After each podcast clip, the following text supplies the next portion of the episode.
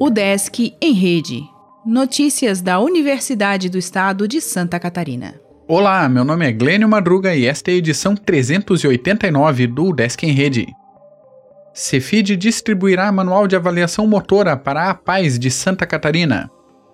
A UDESC doará exemplares do Manual de Avaliação Motora, de autoria do professor Francisco Rosa Neto, do Cefid, para todas as associações catarinenses de pais e amigos dos excepcionais. A doação será feita por pedido da Federação Catarinense das Associações de Pais e Amigos dos Excepcionais. A intenção é que o manual, que consiste em um protocolo de avaliação, seja utilizado como ferramenta de apoio nas associações. O Estado tem quase 200 APAES que hoje não dispõem desse tipo de suporte técnico. As obras a serem entregues serão a quarta edição do manual, lançado pela primeira vez em 2002. O livro reúne informações detalhadas para a aplicação de testes motores em crianças de 3 a 10 anos, ilustradas e acompanhadas de estudos de caso. Com diversas atualizações, a nova edição foi produzida pela editora UDESC e será impressa especialmente para a doação às APAES, que deve ocorrer até o fim do ano.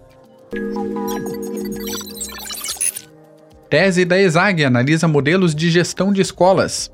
Estudo de Alice Carneiro de Castro pelo doutorado em administração foi realizado em Florianópolis. Pluriversidade UDESC anuncia atividades de outubro e novembro. Encontros online abordarão assuntos como criatividade, relação com filhos, pilates e ideias de origami.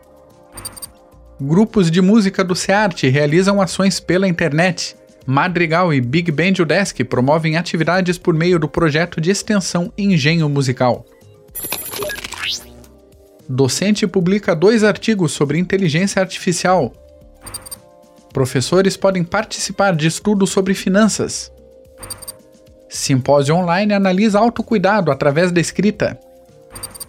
Alfabetização é tema de evento com docentes de Mafra. Graduandos de Informática EAD capacitam professores. Encontro de Educação Infantil será realizado neste mês. Assine nossa newsletter e conheça os outros podcasts da Udesc. Acesse udesc.br/podcasts.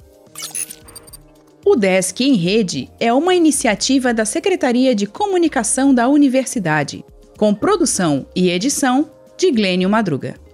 O podcast vai ao ar de segunda a sexta-feira, às 11 horas da manhã.